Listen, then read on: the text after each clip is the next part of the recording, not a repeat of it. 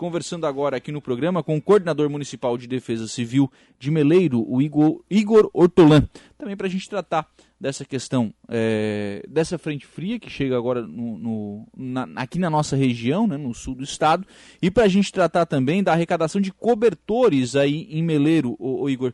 Vocês perceberam, né? Todo mundo percebeu o anúncio da chegada dessa frente fria e, e claro, né, todo mundo foi buscar aí doação de cobertores, de agasalhos, de roupa, enfim, para buscar esse atendimento. Vocês só lançaram essa campanha e já tiveram é, algum, alguns donativos, já receberam algumas, algumas doações. Como é que vocês estão preparando o trabalho para os próximos dias, Igor? Bom dia. Olá, bom dia. É, então, um bom dia a você e todos os ouvintes, né, que estão sempre ligados aqui.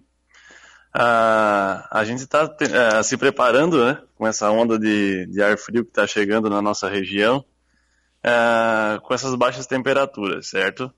É, então, a, a, iniciativa nossa aqui da Defesa Civil, junt, juntamente com a assistência social, para arrecadar cobertores, todas essas coisas que são para amenizar o frio, certo?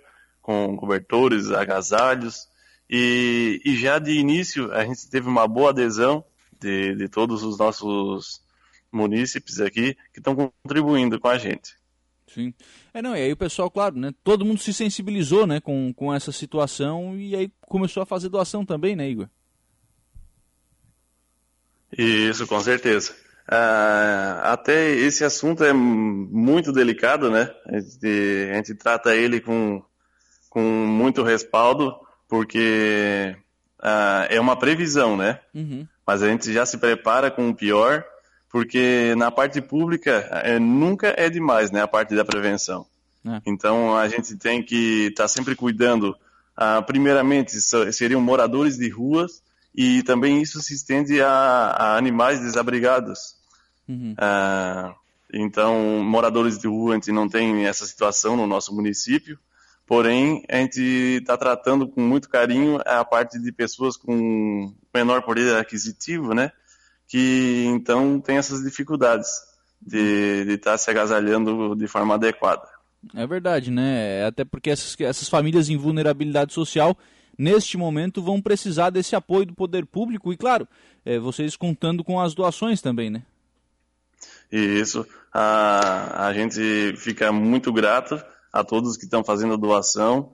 E a gente pede encarecidamente que quem ainda não doou, que tem essa vontade de doar e sabe da importância que é para o nosso município e todas as pessoas que nele vivem, que continue doando, que seria na sede da prefeitura mesmo, na sala da Defesa Civil, e também no CRAS, uhum. que são os dois pontos de coleta. Sim. O que, que vocês estão recebendo, Igor, de, de donativos, né? Cobertor, é agasalho, é, sapato? O, a nossa demanda principal que a gente necessita aqui no município é, são cobertores, desde mantas a edredom, cobertores, todo esse material para se aquecer. Uhum. E, mas também quem quiser estar tá doando roupas também, agasalhos, é, é, de bom agrado também. Você imagina, né? Nesse momento chega, uhum. chega, chega numa boa hora, né? É, ah, eu vou aproveitar o momento também para salientar algumas dicas que a gente, na hora de entrega, a gente, a gente sempre fala, certo? Pode uhum, ser? Claro, fica à vontade. Ah, porque nessa parte de frio todo mundo quer se aquecer, então tem muitos casos de que aqui utilizam aquelas bolsas de, de água quente, essas coisas, para evitar, ah, oh, pode usar sim, porém com muito cuidado, uhum. cautela para evitar queimaduras, tem muitos casos também de lareiras e fogões a lenha que as pessoas vão acender o fogo e acabam se queimando. Então a gente pede com encarecidamente, né? Que cuidem né, na hora de utilizar esses meios para se aquecer. Uhum. Ô Igor, a Defesa Civil do município, ou, ou o CRAS, enfim, é, está fazendo algum movimento do ponto de vista de, de, de fazer uma busca ativa, de visitar essas famílias que estão em situação de vulnerabilidade antes da chegada da frente fria? Ah, certo. O, essa parte a gente já iniciou. O, o social, juntamente com a Defesa Civil, sentaram junto desde segunda-feira já para fazer um levantamento dessas famílias com vulnerabilidade social. Uhum. Ali foram listadas as pessoas que têm, são cadastradas no cadastro único e ali a gente consegue perceber a, a demanda, né? De acordo com desde crianças, idosos, acamados, o número de pessoas com todas essas vulnerabilidades. E, e, com isso a gente já fez um levantamento e iniciamos hoje já essas visitas e a gente passa essas orientações e, e também leva esses donativos, que seriam a, a, os cobertores. Sim, isso que já chegou aí ao município, né? Então que bom que o pessoal também atendeu esse pedido, né? Sim, sim, com certeza.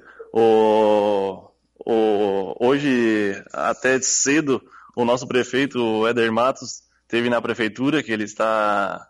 Hoje o prefeito em exercício não é ele, Sim. porém ele chegou cedo já trazendo o, cobertores também, fazendo as doações, porque ele sabe da importância que é a gente estar tá levando lá na ponta, né, lá no povo, para sanar essa, essa demanda. É, é, verdade, né? E aí conseguir é, amenizar um pouquinho o frio para essas pessoas, né? Acho que esse que é o é, é, esse, esse que é o grande objetivo dessa força-tarefa, né? Que está sendo feito pelos municípios é amenizar é, o frio que vem para essas famílias, né? Isso mesmo. A, a, gente sempre trabalha na prevenção porque é a melhor forma. Né?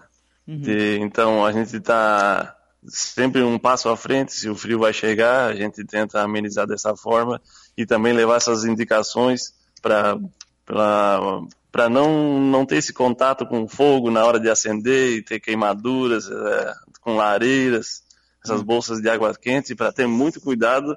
Além dessas dicas, a gente leva esses donativos. É verdade. Cauê Steiner de Souza está aqui no Facebook da Rádio Araranguá dizendo bom dia, Lucas. Um abraço para o Igor Hortolan, grande amigo e dedicado ao que faz. Ó, oh, muito obrigado.